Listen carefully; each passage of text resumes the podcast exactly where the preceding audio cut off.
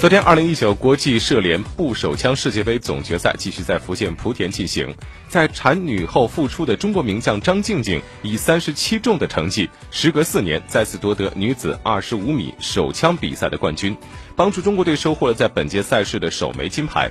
现年三十岁的张静静，曾在二零一五年、二零一三年两夺世界杯总决赛女子二十五米手枪的冠军，并在二零一六年里约奥运会获得第四名。此后，因为怀孕产女，张静静一度告别射击场。本届赛事也是她在2018年12月恢复训练后的首次世界杯总决赛。